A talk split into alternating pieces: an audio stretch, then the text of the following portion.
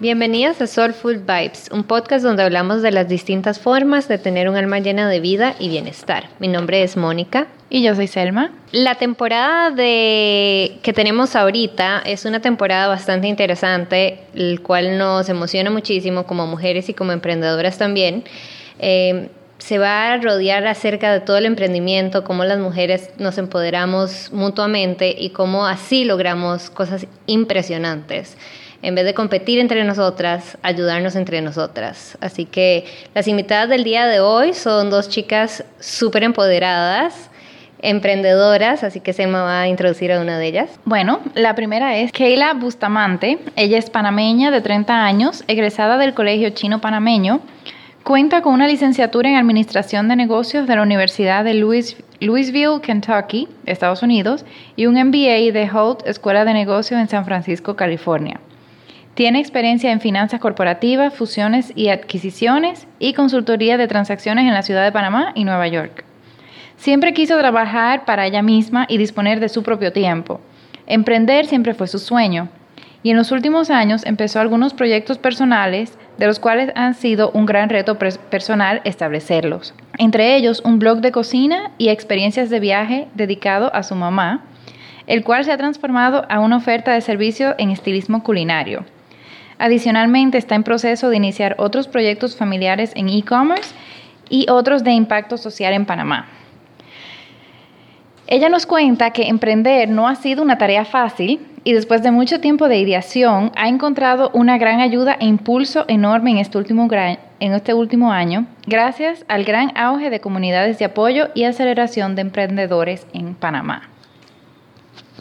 Bueno, y la otra invitada es Luzmar Aramburú, venezolana de 27 años, estudiaba estadística, trabajó en la banca pública mientras dirigía una academia de baile para niñas pequeñas y se dio cuenta de la oportunidad de venir a Panamá hace ya cinco años. Hoy día está por graduarse como financista en la UNESCPA en la ciudad de Panamá, es emprendedora de corazón y apasionada por el baile. Este último año se ha convertido en un lifestyle planner enfocado en los negocios. Le apasiona saber administrarse con relación al tiempo. Esto le ha dado la dicha de poder ser parte del equipo de nuevos emprendedores, ayudándoles con la planificación de estrategias administrativas que les permiten cumplir de una manera más organizada, sencilla y directa el objetivo de su negocio ayuda a que puedan tomar el control de la ejecución de sus metas personales, lo que permite que aumente su productividad en el día a día. La base de su emprendimiento es objetivo, planeación, ejecución y revisión. Todo en mayúscula, chicas. Le entusiasma los nuevos proyectos, cree profundamente en el poder de la colaboración, tanto que eh, con su amiga y ahora socia, Keila Bustamante, han creado, Master Woman, una comunidad de mujeres emprendedoras emergentes donde, se apoyan desde el emprendimiento continuo. Ser directora de este proyecto y relacionista pública ha sido una de las experiencias más enriquecedoras de su vida. Bueno, y actualmente Keila hace de su experiencia como cofundadora, directora de proyectos y gestora de la comunidad de Master Woman en Panamá, que es ahorita su principal valor. Bienvenidas, chicas gracias. Muchas gracias. Gracias a ustedes por la invitación. Realmente muy, muy felices de estar acá compartiendo con ustedes. Como ustedes lo dijeron, siempre eh, el poder de la colaboración tiene que estar presente para la comunidad de mujeres emprendedoras. Nosotras como emprendedoras siempre hemos necesitado el apoyo de los demás, pero siempre lo vemos como lejano, como bueno, yo puedo todo sola, pero realmente no necesitas estar sola para emprender. Bueno, gracias Mónica y Selma por tenernos aquí. Eh, la verdad es que estamos muy felices de haberlas conocido. Eh, y la verdad, como dice mi socia Luzmar, eh, la comunidad emprendedora en Panamá está creciendo muchísimo. hay muchos emprendedores creando nuevos negocios, sin embargo el camino es un poco, un poco solo lonely. Entonces, eh, saber que cuentas con una comunidad y un grupo de personas que está haciendo lo mismo que tú y están pasando por el mismo camino, eh, es necesario que lo sepan, porque si no, eh, muchas veces fallan y, no, no, se dan los negocios o los emprendimientos que tienen pensado. Así que gracias por darnos este espacio para poder explicar cuál es nuestra misión con Master Women Panamá esta noche. Qué cool. Bueno, yo les voy a contar. Yo fui parte de un masterclass de ellas, masterclass. Mastermind. Un mastermind, perdón, todavía me estoy aprendiendo las cosas. Eh, y la verdad es que fue súper cool. Era un grupo bien pequeñito, fue algo súper íntimo. Y al final bueno, salí con un super contacto, dos super contactos y un montón de gente súper linda que conocí.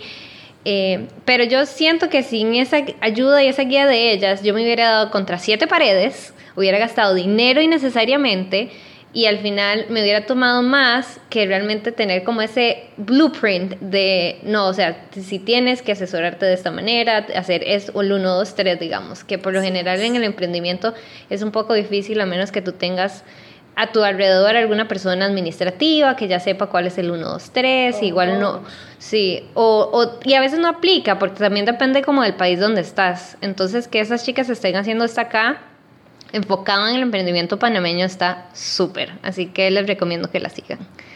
Muchas gracias. Y vamos a, bueno, comenzar con la pregunta del siglo. ¿Qué es un emprendimiento? ¿Qué es un, un emprendedor? Y, y esos esos one, two, three, esos pasos que uno puede empezar a seguir o, los pasos del emprendimiento. Bueno, ¿qué es el emprendimiento? ¿Qué es el emprendimiento? Exacto. Bueno, realmente el emprendimiento nace desde la idea. Cuando tú tienes una idea de negocio, cuando tú realmente dices, yo creo que puedo vivir de esto porque se me da de la forma fácil, porque es algo que me apasiona, muy contrario a, la, a lo tradicional, que uno tiene que seguir empresas, que uno tiene que ser técnico, que uno tiene que... Porque la mayoría de las universidades te enseñan a qué? A ser abogado, pero no a montar un buffet. Entonces, el, el rol de la emprendedora en la actualidad es vital, porque toda la forma de la economía está cambiando. Entonces, actualmente tenemos que adaptarnos, ajustarnos y empezar a vivir desde el amor por lo que hacemos. Entonces realmente un emprendimiento es sencillamente llevar a cabo tu idea de negocio desde la pasión y monetizarlo, porque realmente necesitas vivir, pagar las cuentas, que es lo básico, pero es un estilo de vida. Emprender es un estilo de vida. Eh, me parece que en muchas ocasiones cuando alguien tiene una idea y lo basa en su pasión, eh, es normal escuchar la norma y la sociedad y decir, bueno, uno no va a vivir de artista, uno no va a vivir de pintor, porque eso no da plata. Pero creo que la magia está en entender todos los recursos que tienes a tu alrededor, porque tú como artista puedes ser muy bueno, pero si no te rodeas de las personas indicadas que tengan los recursos para hacerte a ti un muy buen artista que pueda hacer sus obras obras de arte a través, eh, alrededor, alrededor del mundo, entonces eh, por eso fallan y por eso faltan los negocios. La idea de, nuestra comunidad y, la pasión que tenemos acerca del emprendimiento es poder rodearnos de las personas indicadas y saber con quién, te puedes, con quién puedes colaborar, con quién puedes contar para que te ayuden a llevar a cabo tu pasión y hacerlo un negocio. O sea, que es exactamente eso, algo que a ti te gusta, tú realmente puedes vivir de eso en lugar de conformarte por un trabajo que realmente no te apasiona, que te enseñaron en la universidad qué es lo que toca hacer. Que imagino que le pasa a mucha gente como a mí me pasó, yo soy una super nerd, porque yo tengo una carrera, o sea, yo estudié mercadeo, después hice una maestría en dirección de comunicación corporativa, hice una segunda maestría en marketing estratégico y y no hago nada con todos esos estudios que yo hice. Académicamente hablando, excelente, pero al momento ya de, de ejecución, de, cómo que cómo todo eso que yo aprendí lo aplico efectivamente al trabajo, en, en, la vida real, es como tan lejos uno del otro. O sea, hay algunos conceptos que sí pegan, pero a la larga como que, como que no, y es eso. O sea, a uno le enseñan a hacer así, pero inclusive ya en el mismo trabajo algo que están exigiendo es que uno tenga actitud de emprendimiento, de emprendedor, dentro de, un trabajo normal. Bueno, eso es lo que yo veo ahora en los trabajos. Eh, más que emprender, lo que te piden es iniciativa propia. que realmente tengas la iniciativa porque eh, le va, no vamos a apoyar a, a todas las personas trabajándoles, sino desde la iniciativa que tú tengas para cumplirlo. ¿Qué quiere decir esto? Que bueno, nosotros vemos que un reporte está con falta de información y nosotros vamos y lo mejoramos. Pero realmente le estamos trabajando a alguien más, no estamos trabajando para nuestra pasión. Entonces, en este punto tú tienes que evaluar si realmente, porque hay mucha gente feliz que trabaja para una empresa 20 años, 25 años y realmente vive una vida feliz, pero afortunadamente se abrió esta brecha de información, de comunicación, de evolución, donde podemos tomar lo que realmente nos gusta y llevarlo a los negocios. En, mi caso particular, eh, cuando vivía en Venezuela, yo trabajé en la banca pública, en el Departamento de Riesgo y Seguro, y en ese momento estaba estudiando estadística y ciencias actuariales en la universidad. Me da la curiosidad por estudiar administración de empresas, porque se necesitaba una vacante de administración de empresas. Entonces dije, bueno, yo voy a, voy a, empezar a trabajar aquí para entonces decir que, bueno, me pueda subir de, de cargo que resulta que yo termino estudiando estadística y ciencias actuariales, administración de empresas, con un trabajo en la banca pública, y se me da la oportunidad de dirigir una academia de baile para niñas. Entonces yo en ese momento estaba emprendiendo sin saberlo, sin información, con 18 años, y lo estaba haciendo de una manera tan natural, se me daba ir muy fácil al banco, salir del banco, ir a la universidad, estudiar por internet administración y luego eh, cuatro veces por semana ir a atender la academia con las niñas, hacer un musical y todo lo que conlleva. Entonces, en ese momento yo no sabía que mi pasión era administrarme con relación al tiempo. Mm, Entonces, lo descubrí a través de todas las tareas que podía desempeñar. ¿Qué hice? Yo evalué, no, mi pasión es bailar, sí, mi pasión es bailar, pero por encima de bailar a mí me encanta poder decir, tengo tiempo. Entonces, yo hago muchas tareas y las hago bien, pero eso tiene para mí una satisfacción interna, mucho más poderosa que el reconocimiento de los demás. ¿Ok? Entonces, cuando decidan emprender, básense muy bien en lo que para ustedes, si lo hacen bien o lo hacen mal, está muy ustedes son felices. Es, algo propio. es, como una evaluación propia de realmente estoy cumpliendo con, con mi Dharma o con mi... es. Bueno, Dharma, Bueno, el, Dharma es como la razón por la que tú estás acá. Que, ¿Cuál es tu razón en la vida o tu propósito en la vida? Eh, entonces me parece que mucha gente literalmente no lo sabe y está bien que no lo sepan, porque igual así como tú te diste cuenta en el camino, en lo que tú estabas haciendo tres cosas a la vez, dijiste, vaina, uno, dos, tres, ok, me suma, esta sí, esta no, la ecuación. Igual a la administración del tiempo. Y es muy vacilón lo que estaba diciendo Selma y también, eh, también Keila, que eh, en la sociedad en la que vivimos, la verdad es que el emprendimiento, bueno, en la de antes tal vez, no se veía tan bien porque a ti te decían, o, eres doctor, bueno, por lo menos en mi casa, o eres doctor o en Costa Rica, o eres abogado, o eres dentista, y, y ahí para de contar, o sea, como que todo era como para trabajar para alguien más, pero nunca te, te ponían a empuncharte a pensar, mira, tú tienes una idea creativa, porque no te pones a hacerla? No, hija, usted de algo tiene que vivir. Sí, o no te enseñaban los pasos para poder tener tu propio negocio, que fue lo que me pasó con mis padres que mi mamá tenía su propio negocio desde que yo tengo uso de razón y mi papá también. O sea, los dos eran emprendedores. Y yo en Dominicana traté dos veces de, emprender y ni siquiera despegó. O sea, no voy a decir que me fue bien y me fue mal porque ni despegó.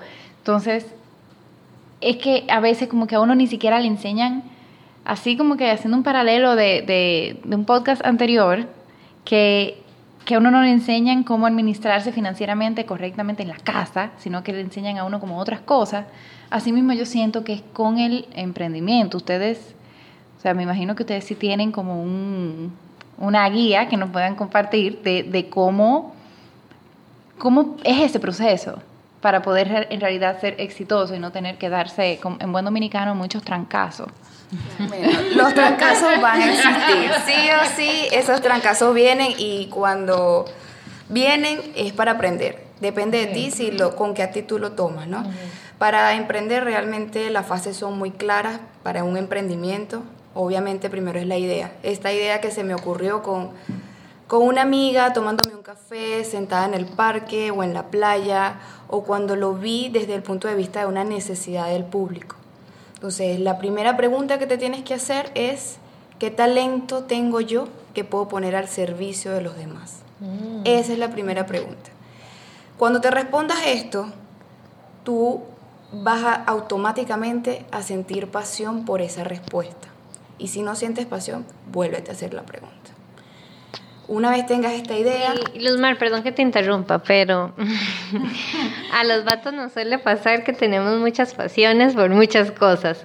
¿Cómo hace uno para diferenciar eso, aquello que es como una pasión nada más como por hobby y una cosa que usted le tiene que dar cabeza, ponerle cuerpo, ponerle manos, pies y que salga caminando ese chiquito? Claro que sí, porque esa es la segunda fase. Eso es la puesta en marcha. ¿Qué vas a evaluar ahí? ¿Qué, ¿Cuál es la posibilidad del éxito de esa idea? Mm. Porque si yo, tú estás inventando la rueda, no creo que sea tan funcional esa idea, ¿no? Entonces, después que tienes la idea, vas a evaluar automáticamente el éxito que puede tener esta idea. ¿Cómo lo vas a hacer? Con estudios de mercado, con referencias, realmente tienes que ver qué hay, porque ya la rueda existe. Entonces, ¿de qué manera tú puedes aportar valor? Y mi tema favorito, y se lo digo siempre aquí, la, la propuesta de valor es indispensable. Entonces, en esto, sí o sí, luego de tener la idea y tener tu propuesta de valor, eh, evalúa la vialidad de tu idea. Porque puede que en el primer momento que tengas la idea no sea lo que el mercado esté necesitando, pero te pasa como nos pasa a nosotras, que se transformó. Yo en enero tenía una idea súper clara y súper consciente y cuando llegó la comunidad giró, giró por lo menos 180 grados y, y, se transformó. Hizo una fusión bastante interesante que ahora yo te puedo decir que me encantó ese día en el Mastermind, como me llamaste, la chica del tiempo, que no lo había visto de esa manera, pero sí, puede transformarse tu idea hasta hacerla, eh, evaluar el éxito. ¿okay? Entonces, ya tienes, ya tienes una idea, qué talento puedes poner al servicio de los demás, ¿verdad? Luego evalúas el éxito, aparta las emociones, medita realmente para calmar esas emociones, porque uno está súper emocionado, uno se toma ese café y dice, bueno, es, esta es la idea. Mañana me, pongo ahí con el whiteboard a hacer el Canva. hago millonario, en dos semanas ya soy millonario. Sí, la retiro a los 30. Exacto. No, pero ese entusiasmo es necesario. Sí, claro. Que seguir. Ese, es, el fuego necesario que no, no dejes que se te apague. Exactamente. Sí, totalmente. Pero bueno, después de que tú pones esto en marcha, que la gente empieza a tener curiosidad por tu emprendimiento, empieza a evaluar tus recursos que tienes a la mano. Posiblemente no tengas liquidez, no tengas plata en el banco, pero tienes un banco, una red de contactos que pueden ayudarte. Entonces, eh, puedes empezar a, evaluar qué tan viable es pedir un préstamo. Y ya como a la parte final de la puesta en marcha es donde vas a empezar a hacer lo que es el plan de negocio, donde puedes hacer un pequeño resumen ejecutivo de lo que es tu propuesta. Conversalo, conversalo una y otra vez eh, con la gente que más te quiere y la que te puede aportar, para saber exactamente qué, para saber exactamente si tu idea no es tan evaluada en, las emociones, sino en el éxito que pueda tener. Sí, y en muchas ocasiones, para expandir un poco tu, tu dato, es que tienes una idea de negocio que tus amigos creen que puede ser fructífera, tú crees que puede ser fructífera, empiezas a hacer tu plan de negocios y, pero como no tienes los recursos, necesitas prepararte lo suficiente, hacer un plan de negocios eh, muy detallado, con un plan de una proyección de, de, finanzas, decir qué tan rentable puede ser para no solamente buscar préstamos, pero también darte cuenta que tienes otros recursos como eh, inversores que invierten en emprendimientos interesantes que, que están ahí y no lo sabes adicional ¿no? a, los préstamos tradicionales bancarios. Entonces, simplemente educarte, mientras más hables con más personas, puedes darte cuenta de todos los recursos con los que cuentas, incluyendo las inversiones.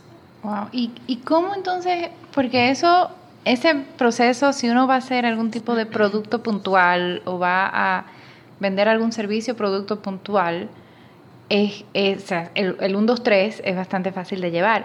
Pero ¿qué pasa si uno tiene como otro tipo de negocio un poquito mm, menos tangible? O sea, de repente un poco más en contenido y ese tipo de cosas. ¿Qué, qué tips le pueden dar a, a esas personas? Estructuración. Sí o sí, para llevar a cabo una idea, tú necesitas, así como lo puse en mayúscula, objetivo, planificar, revisar y ejecutar. Entonces, cuando tú vas a poner este servicio en marcha, tú tienes que poder monetizarlo, sí, pero ¿qué vas a monetizar? Entonces, tu servicio tiene que tener un objetivo, que, cuál es la finalidad de, de este emprendimiento, cuál es el valor que tú le estás dando a la sociedad. Cuando tú sepas este valor, simplemente haces un plan para que la gente se vea beneficiada de esto. Entonces, eso es lo que tú vas a vender. Realmente eh, muchas veces estamos concentrados en que, bueno, hacemos un plan de negocio y me sale con el modelo Canva, en, así como dicen, 3, 2, 1 está listo y mañana soy multimillonario. No evaluamos el presupuesto, no proyectamos cuánto necesitamos, no incluimos entre los gastos del transporte, las reuniones, nada de eso. Eso lo olvidamos, eso lo hacemos parte del día a día.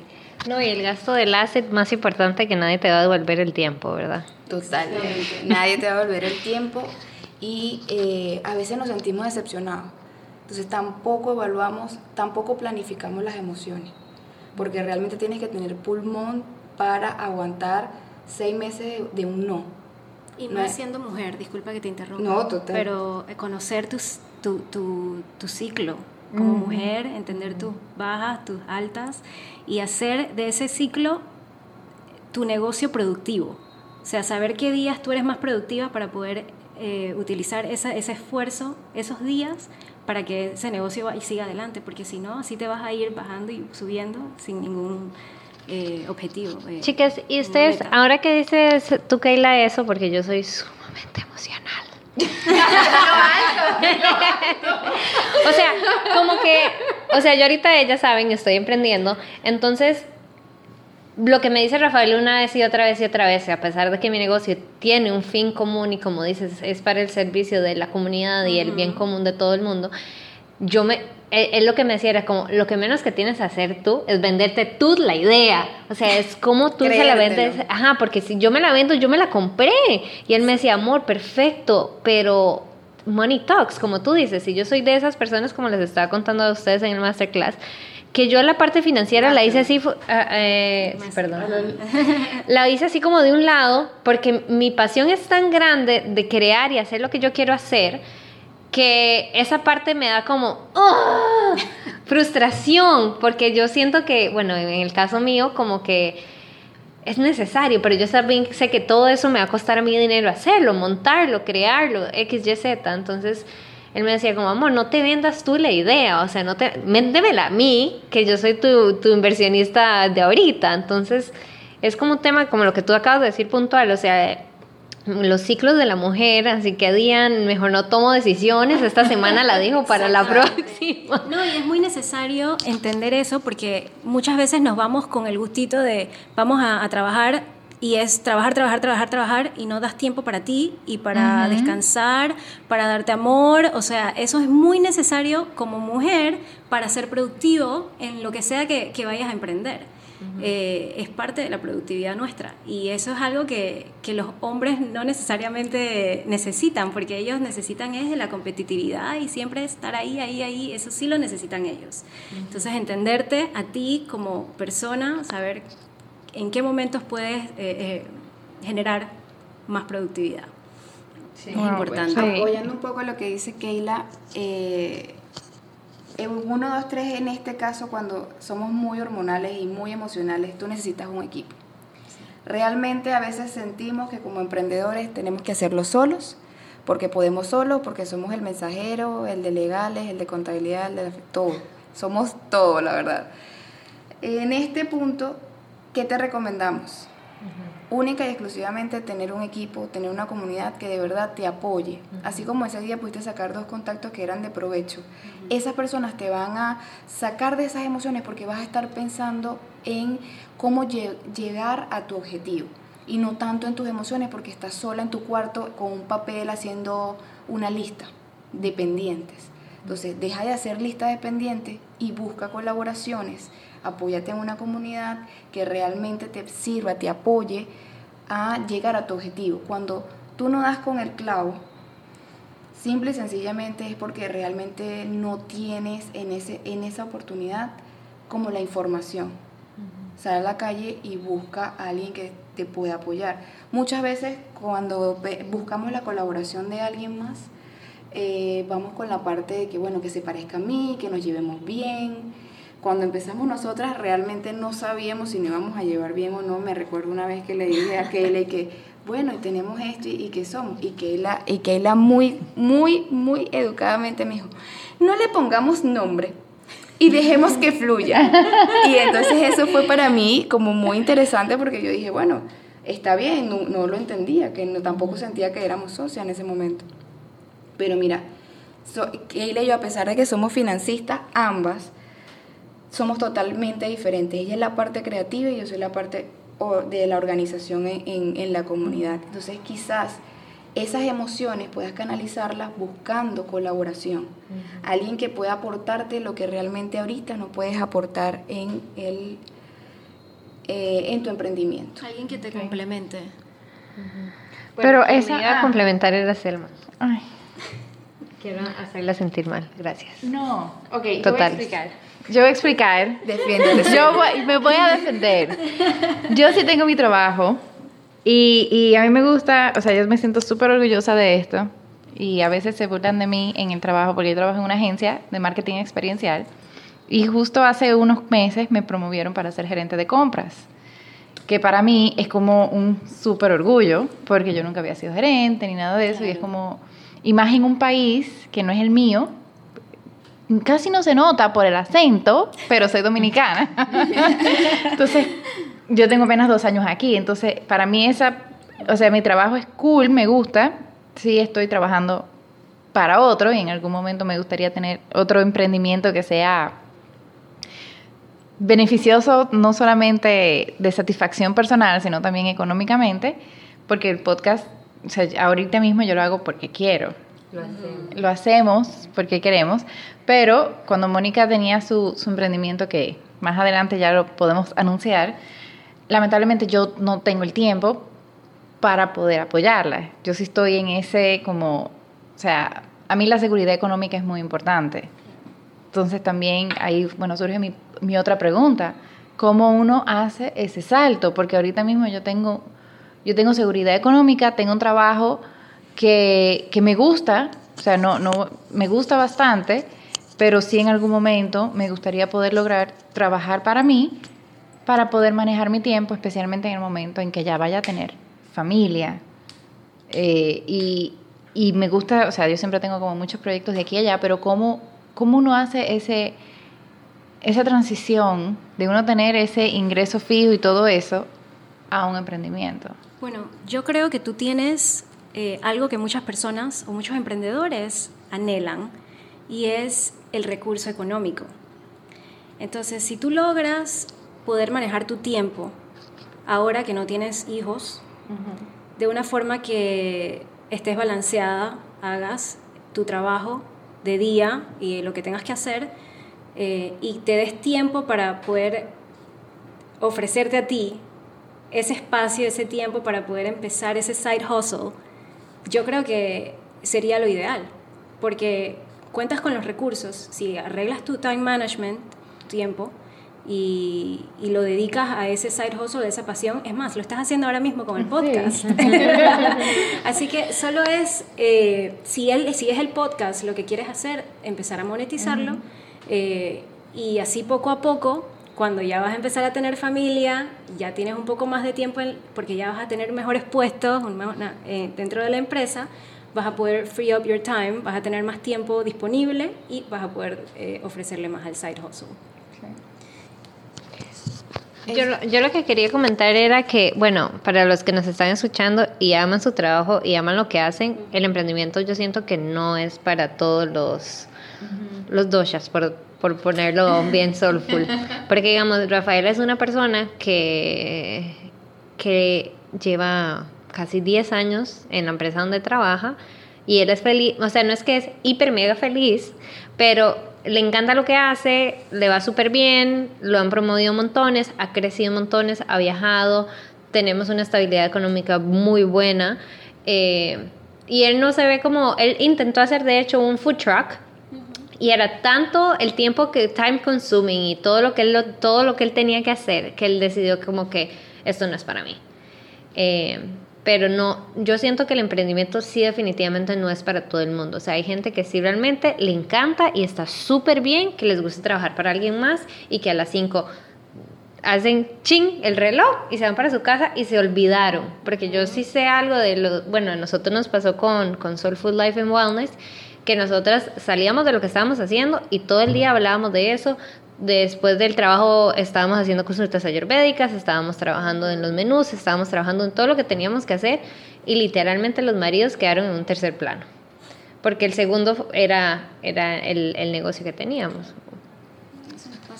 Sí, eso realmente pasa mucho, pero eh, contestando un poco de la forma más práctica y decir que bueno, lo quiero lograr, lo decíamos al principio, realmente hay gente que es feliz trabajando 25 años en una misma empresa y, le gratifican de alguna forma, ¿no? Pero el emprendimiento es un estilo de vida, sí o sí es un estilo de vida que tú tienes que ir habituándote, ¿no? Eh, ¿Qué haría yo en tu caso? Realmente tienes, yo también tengo un trabajo de 8 de la mañana a 5 y media de la tarde y adicional tenemos la comunidad, adicional tengo dos emprendimientos en paralelo y realmente como es un estilo de vida, yo no lo siento tan pesado en la forma de administrar el tiempo. ¿Qué hice? En esa oportunidad lo que hice fue proyectarme, proyectarme en cuánto necesito generar para poder decir, bueno, no quiero dejar mi trabajo de gerente por ahora, pero por los próximos dos años. Entonces, estos dos años lo que voy a hacer es tener un fondo suficiente para, porque estamos hablando de estabilidad económica, no estamos hablando de otra cosa, porque si porque quizás no sea el momento de emprender, pero sí es el momento de prepararte para emprender. Mm, eso está muy bien dicho. Porque es como, digamos, nosotros eh, grabamos un podcast con Eli, la de Mindful Finance, y ella literalmente eso fue lo que hizo, o sea, ella, literalmente el cheque que le daban en Procter era tanto dinero que ella dijo como que, Are you sure this money is for me? Y estando ahí, a pesar de que Procter es una buena compañía, pero yo tengo una amiga que lleva casi 20 años trabajando ahí y jamás lo dejaría. Ella tiene Procter tatuado en todo lado de su cuerpo. Pero eh, eh, Ellie sí era como, no, yo quiero hacer esto que estoy haciendo como parte de y no seguir trabajando para nadie más. Y bueno, ella tenía esa parte que es súper Excel financiera y dijo, déjeme yo ver cuánto tengo que ahorrar para yo realmente darle a mi emprendimiento un año. Y si esto funciona, perfecto. Así que ese, ese punto está súper bien. Totalmente, prepararte para emprender es básico. Y el apetito al riesgo también porque realmente luego de estar preparados, y estamos muy preparados, tenemos engavetados nuestro plan de negocios y luego nos da miedo. Nos da miedo poner la carta de renuncia y decir, bueno, me lanzo al agua, pero eso depende mucho también del apetito del, de riesgo que tenga cada emprendedor. Y de la situación familiar en la que estés, porque alguien que no tiene hijos es muy es mucho más fácil no decir, voy a no tengo que darle de comer a alguien más. pues si tienes una familia, el riesgo es mucho más alto. claro. Chicas, sí, a nosotros sí nos gustaría saber entonces cómo fue que, que se creó el Master Woman. ¿Cómo, ¿Cómo fue que llegó esa idea a ser ahora lo que es? Bueno, realmente eh, esta idea es de, de Luzmar. Eh, nosotras nos conocimos en Navidad del 2018 hace ocho meses. hace ocho meses y por pura casualidad ella era amiga de una amiga de mi hermano. Y como ustedes estaban acá, yo, nosotros las invitamos a para Navidad que la pasaran con nosotros y nos caímos muy bien, hicimos clic de una vez y después de eso eh, ella me llamó y me dijo, vamos a tomarnos un café. Yo claro que sí. Y ahí esa mujer ha saltado todas sus ideas de negocio.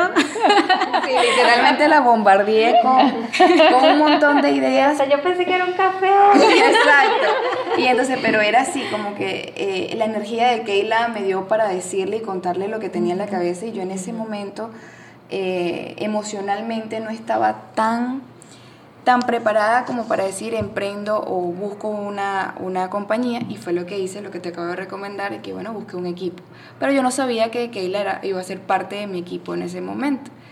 Nada, le dije a Keila, bueno, eh, otra amiga, eh, Gabriela, en ese momento me, yo le había comentado más o menos la idea y me dice, bueno, yo tengo el espacio, tráete a la chica y nos reunimos acá y conversamos un poco.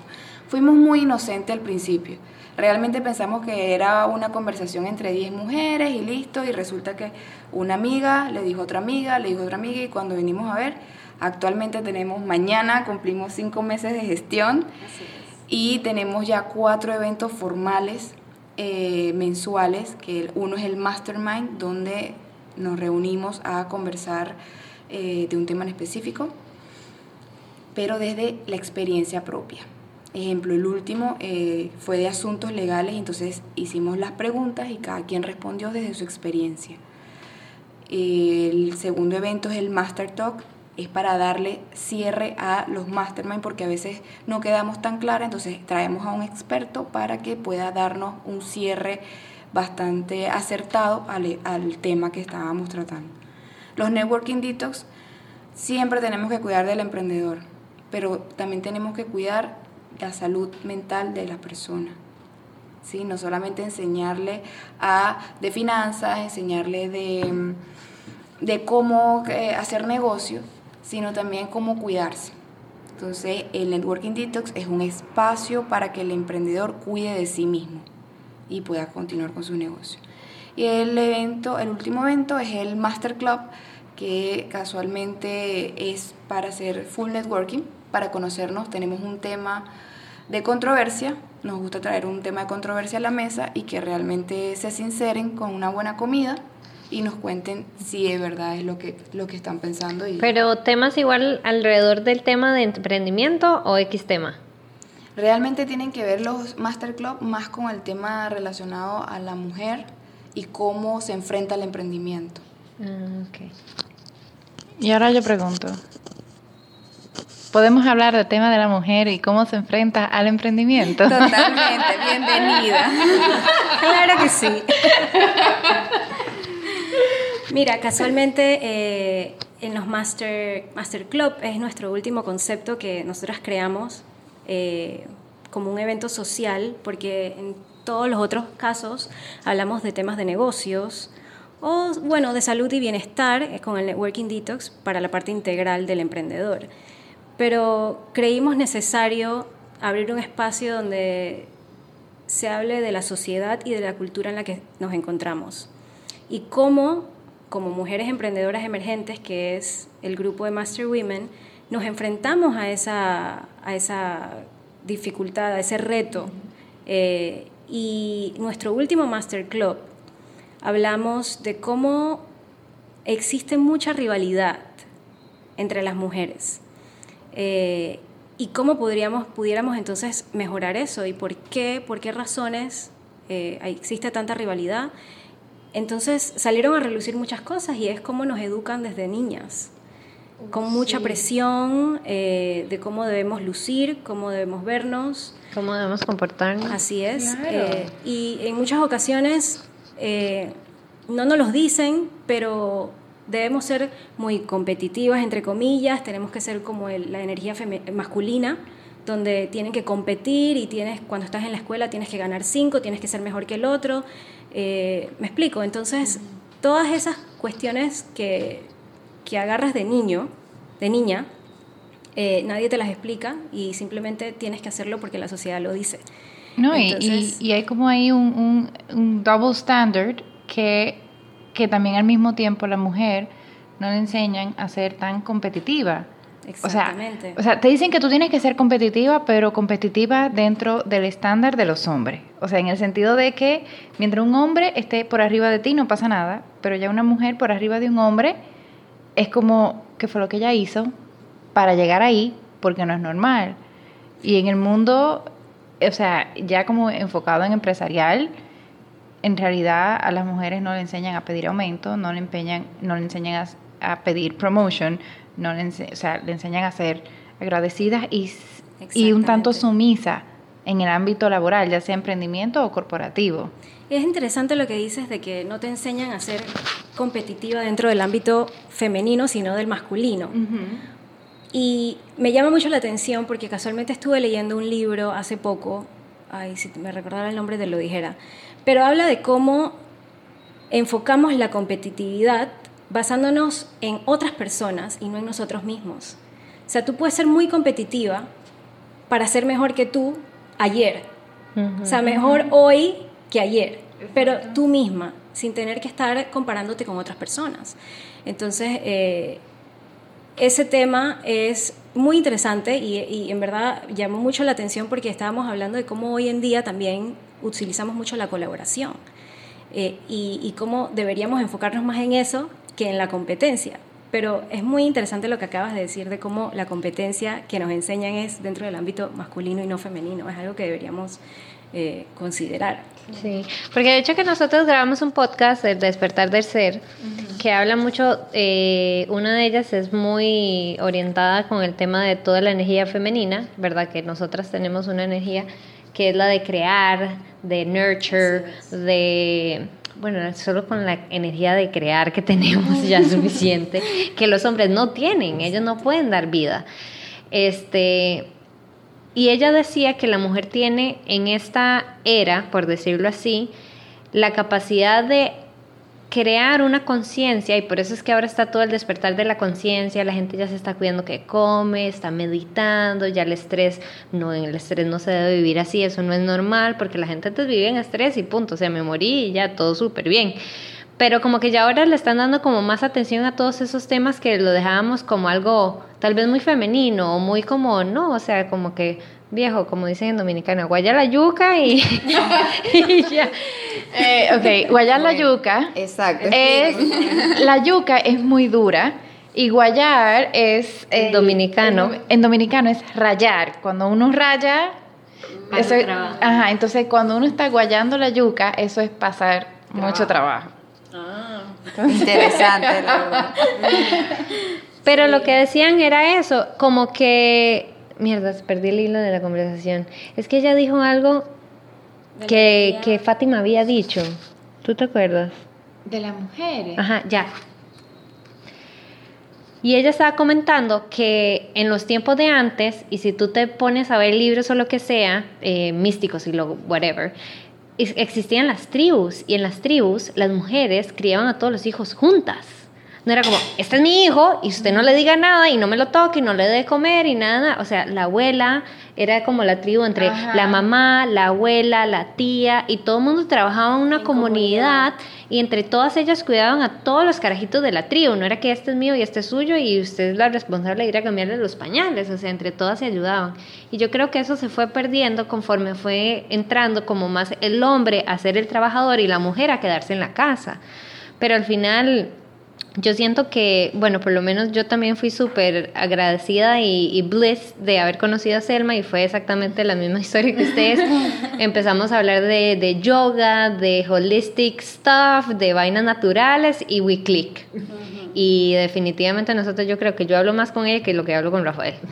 Porque él no me entiende un montón de cosas que para él es como nonsense y para Selma es como, ay, sí, vieja, no sé qué, tenemos que... Oh, my y, y, quedan un poco sensibles porque ahora dedicamos bastante tiempo a la socia Exacto. y no tanto pero, esposo. Pero el otro día Mauricio estaba de que, Selma, ¿Y cuándo tú no vas a trabajar un domingo? ¿Y cuándo? Exactamente nuestro caso. ¿Cuándo tú me lo vas a dedicar a mí? Y, es algo que, que, sí es importante tomar en cuenta. O sea, la energía, o sea, no es la misma. O sea, yo trabajo de, de 8 a 5 y después llego aquí a la casa y tengo que editar los podcasts. Ya no, ya no hacemos tan a menudo las consultas, pero igual es trabajo. O sea, que yo termino de trabajar completamente tipo 9 de la noche. O sea, a esa hora que tenía, termina mi día. Entonces ya los fines de semana, yo lo que quiero es echarme y dormir y hacer nada. Entonces Mauricio viene ven Selma, vamos a ir a dar una vuelta por ahí. Ven Selma, ¿y cuándo nos vamos el fin de semana? Y es, y es un tema que sí ahí es delicado, que no sé si nos pueden dar algunos tips de cómo manejar, o sea, especialmente las personas que todavía tienen un trabajo, tienen su emprendimiento fuera de las horas de trabajo, que le quita hora de familia o de pareja o de amigos o de en realidad cualquier cosa que uno tenga. Relaciones interpersonales. Y yo creo que Luzmara iba ella con el tiempo. Ay, la tirana. Saquen el spreadsheet de Excel. Cinco minutos para aquí, cinco, diez, diez minutos para acá. No, realmente eh, apoyando lo que decía, afortunadamente esto de la rivalidad está cambiando y me siento súper afortunada de, de, conocer tanto talento emergente en la comunidad. Realmente conocer chicas que están haciendo cosas tan variadas, porque cuando entras, una vez que entras a la, a la, a la comunidad, hay de todo, hay de todo. De todo para todo. De todo para todo, así mismo. Y ahora mismo, crear ese tiempo en familia, ese tiempo, ya te digo, es cosa de hábito. Ahorita mismo uno como está solo, sin hijos, uno lo puede manejar. Pero también depende mucho de lo que quieras en el momento. A diferencia de lo que nos han vendido, uno no tiene que quedarse con la misma vida siempre, uno no es el mismo siempre, uno todos los días es alguien diferente. Y lo digo por la cuestión de las emociones. Entonces, si tú puedes manejar las emociones, yo creo que el, el truco aquí está en, en, evaluar las emociones, en manejar allí un poco, hacer un poco más de planificación en las emociones. ¿Por qué? Porque si tú sabes que tú tienes que cumplir en casa, eh, a pesar de tu emprendimiento, tú no puedes afectar tu vida en pareja únicamente por tu pensamiento individual. Entonces aquí lo que yo recomiendo es hacer un test y descubrir tu personalidad y hacérsela saber a tu pareja. De hecho, hay un libro que se llama Los cinco lenguajes del amor. Oh, sí, ya Mónica me lo recomendó. Ya exacto, tienes, que, tienes que conocerte. Entonces, si tú no te conoces, ¿cómo te vas a planificar para vivir con alguien o para compartir con alguien? Realmente, ¿por qué nos llevamos bien? Porque realmente nosotras nos complementamos, no porque seamos iguales sino porque lo que Keila piensa eh, yo le puedo refutar en cualquier momento y no estar de acuerdo con ella, pero no quiere decir que voy a perder la amistad. Entonces en casa pasa exactamente lo mismo. Tú tienes tu pareja y no puedes únicamente dedicarte a tu pensamiento individual, porque tú decidiste estar en pareja, tú decidiste eh, explorar esta nueva, este nuevo tipo de amor. ¿sí? Entonces conócete, conoce cómo tú expresas amor y hácelo saber a tu pareja porque quizás ni te entienda. Y lo más probable, y me pasó en el pasado, que cuando traté de explicar cómo era que yo entendía el amor, no me entendieron nada.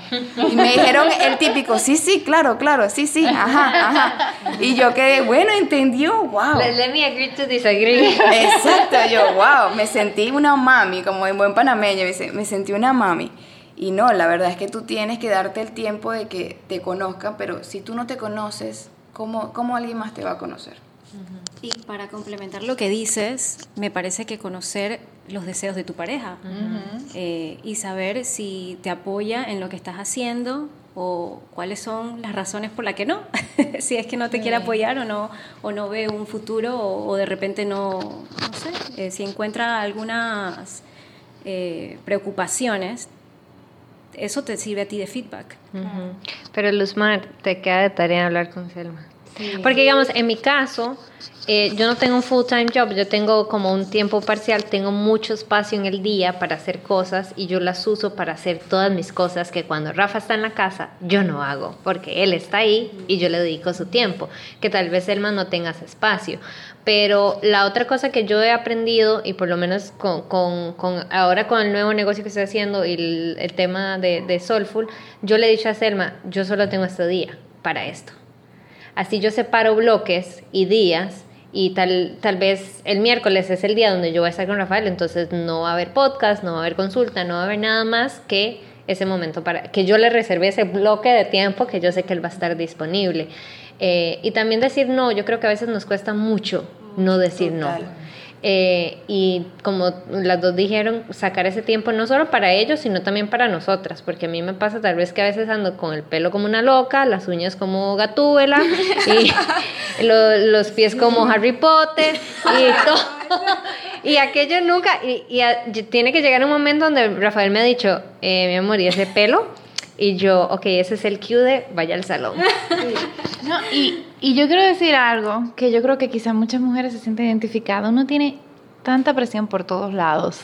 Sí. O sea, y lo digo porque ahora yo fui, yo dediqué, tengo un mes médicos. Todos los médicos me hicieron un análisis, todo, y tengo que bajar un poquito la... No, no estoy mal, pero tengo que bajar un poquito la glucosa y hacer ejercicio para... Porque aparentemente, igual que todo el mundo, tengo varios poliquísticos. Entonces, gracias a Dios asintomáticos, pero, pero igual están ahí. Entonces, es como que se va aumentando la presión. Ahora tengo que hacer ejercicio en la mañana. Pero además de eso, también, o sea, yo, yo me gusta el flamenco, es algo como que yo me lo dedico a mí, pero además de eso, tengo que ser la mejor en el trabajo, pero además de eso, me gusta hacer el podcast, pero además de eso, tengo que ser persona de pareja, pero, o sea, es como que llega un punto que es como... Too much. Too much. Y a todo esto lo que más me molesta es que cuando uno va, yo cuando regreso a Santo Domingo, la única balanza es, hacerme está como más gordita y ya. Ese es como el único parámetro de éxito. No estoy diciendo que, que esto es lo que se aplica, pero yo siento que es como, que como, no sé si ustedes, cómo tienen tips de cómo uno puede manejar todo eso, porque son muchos muchos frentes que uno tiene abiertos todo el tiempo, muchos roles que, que yo personalmente hay días, o sea, este domingo fue como que yo tuve que darle un anuncio, mira Mauricio, yo me quedo en la casa a estar tranquila, porque el sábado había un curso de redes sociales y yo dije, ok, yo lo tengo que coger porque quiero ver cómo yo puedo crecer las redes sociales, pero hay que ir al súper, pero hay que preparar el menú de la semana, pero entonces hay que hacer esto, hay que cumplir con el cumpleaños de fulano, hay que cumplir con fulanita. Entonces, es como llega un punto que, que se satura. Uno quiere hacerlo todo, pero no necesariamente puede. Yo lo entiendo. No, así mismo, es que así pasa, porque Selma, no es tratar de saturarte porque hay algo que entonces estamos haciendo que o nos aburre o realmente no es para nuestro objetivo final. Entonces ahí tienes que evaluar cuál es la finalidad de que tú hagas todo eso entonces ahí aparece exactamente el concepto, delegar, el concepto de, de, de hacer tu objetivo la prioridad. Y no con esto es que te vuelvas una persona individual y egoísta, no, porque como es mi caso, mi mucha gente me ve y me dice, no, e-, ella es full de emprendimiento, full de sí, individualista. No se le puede invitar a ningún lado. Exacto. y todo lo contrario. sentarse con su Excel. Exacto, no, y todo lo contrario. Si tú me ves ando siempre en una fiesta, de hecho bailo, ahora estoy en una academia de baile, me gusta un montón de cosas, siempre estoy, y de hecho practiqué salsa casino, o sea, siempre me gusta estar en movimiento. Vamos a bailar salsa. Sí, tú tal, vamos cuando quieras. Eh, ¿Qué pasa? Que yo prioricé lo que yo quería en la vida. Si tú me preguntas a mí cuál es, eh, cómo, cómo es Luz más realizada, te voy a decir que con dos hijos, una casa, un perrito y, y unas vacaciones en la playa soñada. Y la mayoría de la gente me ve y me dice, no, es que no te veo así. No, porque yo prioricé mi finalidad, mi objetivo. Entonces yo para llegar allá tengo que transitar este camino. Entonces yo no me puedo agobiar ni me voy a saturar porque realmente no necesito tanto esfuerzo, porque yo no lo veo como un esfuerzo. Yo pongo mi talento al servicio de los demás y como eso me da gratitud y, y me genera ingresos, entonces yo puedo decir que me siento totalmente complacida con lo que yo hago. Y la persona que está a mi lado, como me ve complacida, entonces va a apoyarme, sí o sí, porque no hay de otra. Estamos hablando de abundancia. Entonces, cuando tú sientes abundancia por lo que haces, y entregas todo lo que tú tienes sin necesidad de sentir nada a cambio, tener nada a cambio, eso se te devuelve y se te devuelve en, en abundancia de cariño, creces totalmente. Entonces, cuando tú me hablas de que te saturas, entonces evalúa realmente si todo lo que estás haciendo actualmente te acerca a donde quieres estar. Entonces, si eso te acerca, bueno, este es el camino. Ten paciencia, porque los objetivos a diferencia de la finalidad, porque no es lo mismo tener un objetivo que tener una finalidad, los objetivos son a corto plazo. Es lo que eso es lo que no te cuentan. Entonces tú tienes un objetivo a corto plazo con tu emprendimiento. Este mes vamos a sacar el plan de negocio. Este mes vamos a eh, conseguir la persona de marketing y ventas este mes. Entonces, eso es lo que tú vas a estar planificando y delegando. Entonces, cuando, ¿para qué? Para llegar hasta la finalidad. ¿Por qué estás haciendo esto? Entonces, más que estructurarte y sacar y, y, no uso Excel para planificar a la gente.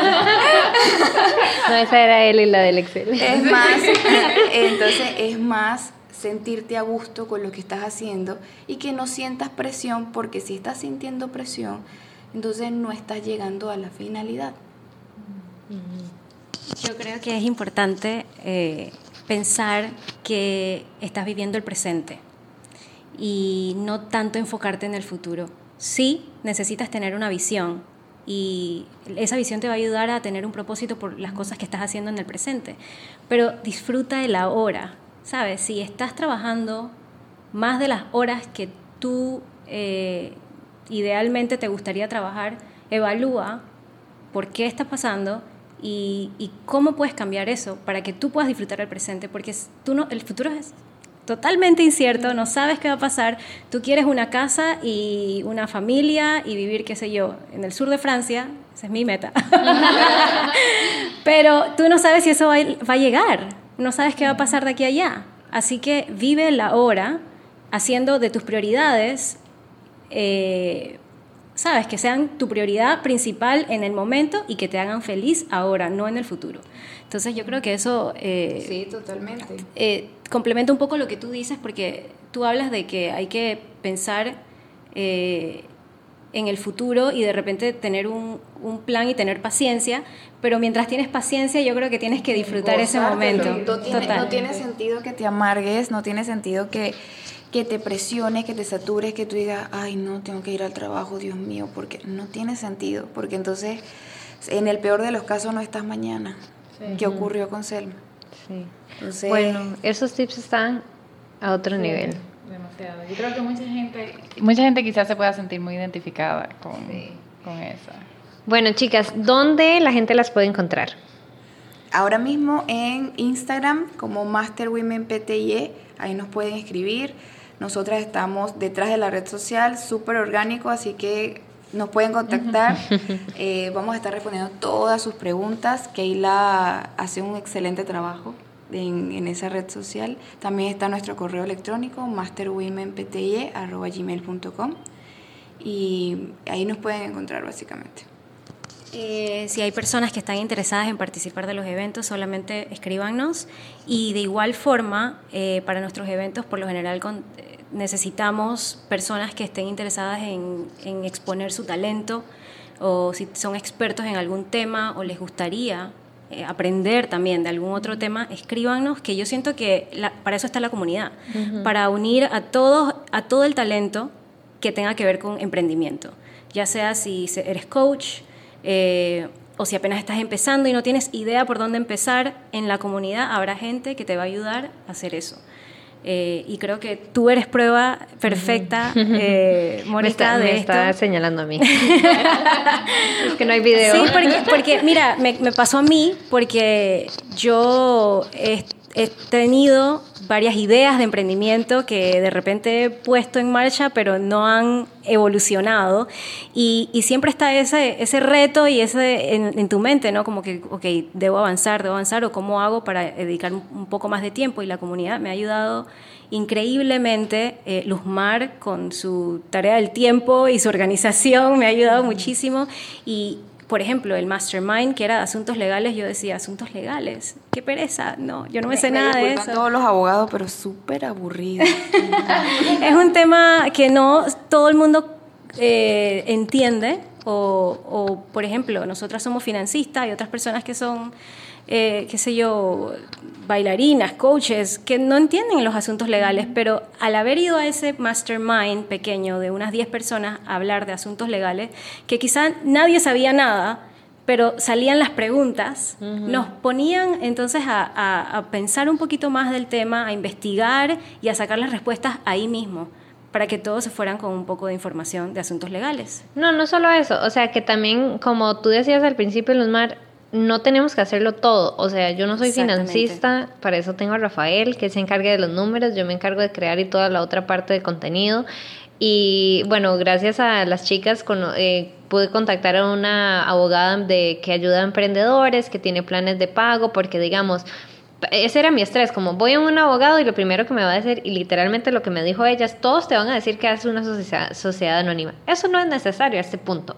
Más adelante puede ser, pero a este punto en el que tú estás no lo necesitas. Entonces, ¿para qué invertir tiempo y dinero que no tienes para eso que realmente no te va a ayudar en este momento?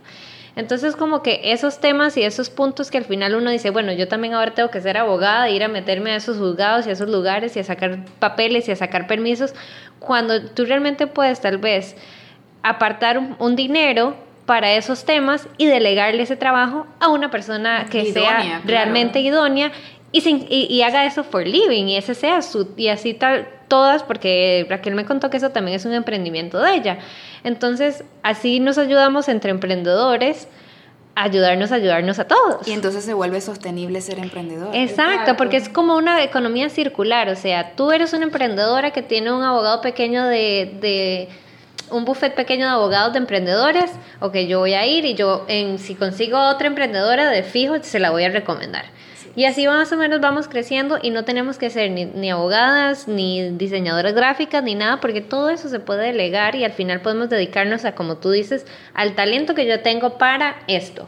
Pero para este emprendimiento necesito una persona legal, un contador, este, una persona creativa, un diseñador gráfico, un, un montón de talentos que tal vez como personas no tenemos, pero que a veces nos cerramos y decimos, no, yo lo tengo que hacer todo.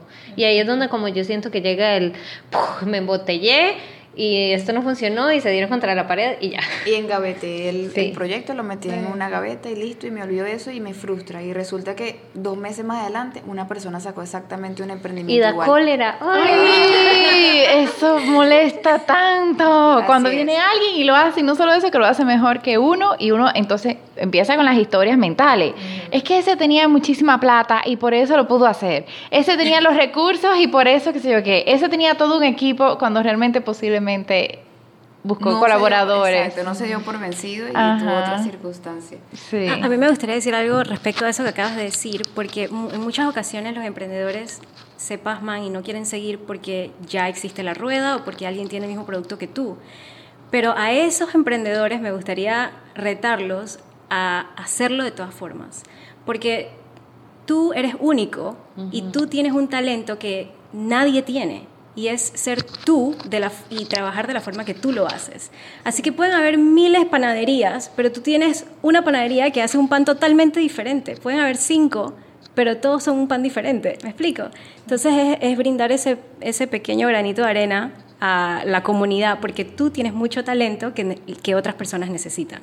y rodate de gente que te rete, porque fíjate, cuando yo empecé esto de eh, la organización con respecto al tiempo, yo decía, bueno, este sí, vamos a organizarnos, pero sí, yo soy una persona soltera que está en casa pues sin hijos y en ese momento mi novio está a distancia, entonces como que es mucho más fácil manejarlo. Pero entonces me decían, ay, pero yo tengo dos hijos y cómo hago y yo quiero entrenar en el gimnasio y todo lo demás. Y ahí empezó mi reto. Entonces, si yo no hubiese tenido ese contacto con esa persona que necesitaba del servicio, pero no eran las mismas condiciones a las que yo estaba acostumbrada, mi emprendimiento no iba a surgir, no iba a crecer, no iba a tener como, Dios mío, ¿y ahora qué hago? Claro, porque tú te ibas a cerrar a gente como tú, porque es lo que tú sabías. Totalmente, y estaba súper cerrada en un cuadrito, yo decía, bueno, aquí fue, pero no, me rodeé de gente que me reta, que a mí me reta todos los días, todo el tiempo. Entonces, también busquen, cuando tengan su emprendimiento, sí, trátenlo como un bebé y esa es su idea principal, pero rétense, rétense de verdad, pónganlo a prueba con sus amigos, con la gente cercana y con la que con gente que es totalmente diferente a uno. A ver qué sale. Quizás no tengan ni idea y, y, surja algo mucho más interesante de lo que tenían planeado al principio. No, de hecho que yo he estado como muy cautelosa en compartir el, el, el, emprendimiento que yo quiero hacer. Y bueno, me abrí con ustedes, por ahí salieron varias cosas, me he abierto con otra chica que por ahí me dio otra y con la abogada hoy, obviamente le solté toda la sopa y ella me dio, me dio muchos puntos de vista que yo no había tomado en consideración. Qué brutal, de verdad. Y entonces yo quedé como, wow, y entonces ahora tengo muchísimas más otras ideas que ella misma me dio, que yo quedé como, mira, no lo había pensado de esa manera. Pero a veces porque nos, nos queremos como, como Como proteger. Proteger, porque que no me roben la idea, que no me copien lo mismo, que la, la, la, y al final, eh, eh, y si, y si el, yo veo como, y se lo vi a alguien, no sé quién, que la copia es como the best way of flattering, porque realmente están como copiando algo que les gusta. Déjeme replicarlo, perdón, por otra gente. Es que la gente no está viendo, pero yo soy muy vato, entonces hablo con las manos, con los dedos, con los ojos, con todo. Por cierto, estamos lejos. Y le acabo de dar así. bueno, chicas, aquí podemos quedarnos por horas hablando, pero ahora les queremos hacer la pregunta que le hacemos a todas nuestras invitadas, chicas. Así que ahí cualquiera que quiera responder de primero. ¿Cuáles son esas tres cosas que hacen, hacen en su vida para tener un estilo de vida soulful? Bueno, pues yo. Eh, creo que algo muy importante eh, para mi bienestar mental es poder dejar ir todo lo que me pesa del pasado, cuestiones eh, que han pasado eh, mi familia, entre amigos, let go, let go de toda situación. Eh, un ejemplo que puedo dar es que eh, yo estoy ahora mismo en un proceso de, migratorio en Estados Unidos que no me permitía trabajar. Y por mucho en Estados Unidos. Y por mucho tiempo no pude trabajar más de dos años y estuve sin, sin, la oportunidad de hacer eso y a la hora de volver a aplicar a otros trabajos afecta totalmente la parte de confianza eh, y self-esteem, pues. Entonces, eh, tratar de dejar ir que esa es una situación que tú no controlas y no, eso no significa que no eres lo suficientemente valioso o que tienes la capacidad de poder lograr eso que haces creo que es, es muy importante. Let go. Eh, me gusta también en una cultura como la que la latina y aquí en Panamá eh, muchas personas tratan de compararse con otras y tratar de eh, fit en un molde y bueno yo trato de enfocarme siempre en ser yo misma aun cuando eso sea una locura y lo tercero que puedo decir es agradecer todo lo que tengo y todo lo que me pasa todas las mañanas. Yo me levanto, aun cuando estoy de mal humor o me pasó algo muy feo o algo que de repente no entiendo, estar agradecida por eso, porque quizás ahora mismo no lo entienda, pero es por mi bien, en, en un futuro lo voy a entender. Entonces yo creo que esas son mis tres, tres reglas para vivir un soulful life. Bueno, chicas, gracias a ustedes pude conocer lo que es esto del Soulful Vibes. Yo la verdad le decía que la, que la ¿qué, significa esto? Realmente no, no lo entendía tan claro en ese momento y me tocó investigar un poco qué era lo que estaba haciendo yo en mi vida que fuese con este estilo de vida y lo que rescato es escuchar más a mi cuerpo. Porque antes no lo hacía porque vivía muy acelerada, no le prestaba atención a lo que realmente mi cuerpo me decía. Yo me enfermaba y bueno, ahora mismo sufro de alergias, pero son un poco más conscientes. Así que cuando me da una alergia loca, ya sé, mm, algo está pasando más allá de a lo que me estoy exponiendo mentalmente, ¿no? Meditar, y curiosamente lo hago después de un brainstorming, luego de tener una lluvia de ideas increíble y una sesión extraordinaria con cualquiera de los clientes, medito y le bajo las revoluciones a todas las emociones porque es importante tener conciencia y no solamente dejarte llevar por las emociones, que es muy sencillo dejarte llevar por los impulsos. Entonces, meditar para bajar esas emociones y no dejarte llevar por el impulso. Y para cerrar, me hice un poco más consciente de lo que ingiero, que le estoy dando a mi cuerpo. Entonces, eh, recuerdo una vez que vi una imagen de una señora regando una planta con agua, pero a su hijo le daba sodas. Mm. Mm. Entonces, en ese momento eh, hice clic con la comida. Realmente cuidamos el, eh, más a una planta y que a, nuestro cuerpo o a nuestros hijos, ¿no? Entonces, para mí esas son como que las tres claves en, en este estilo de vida.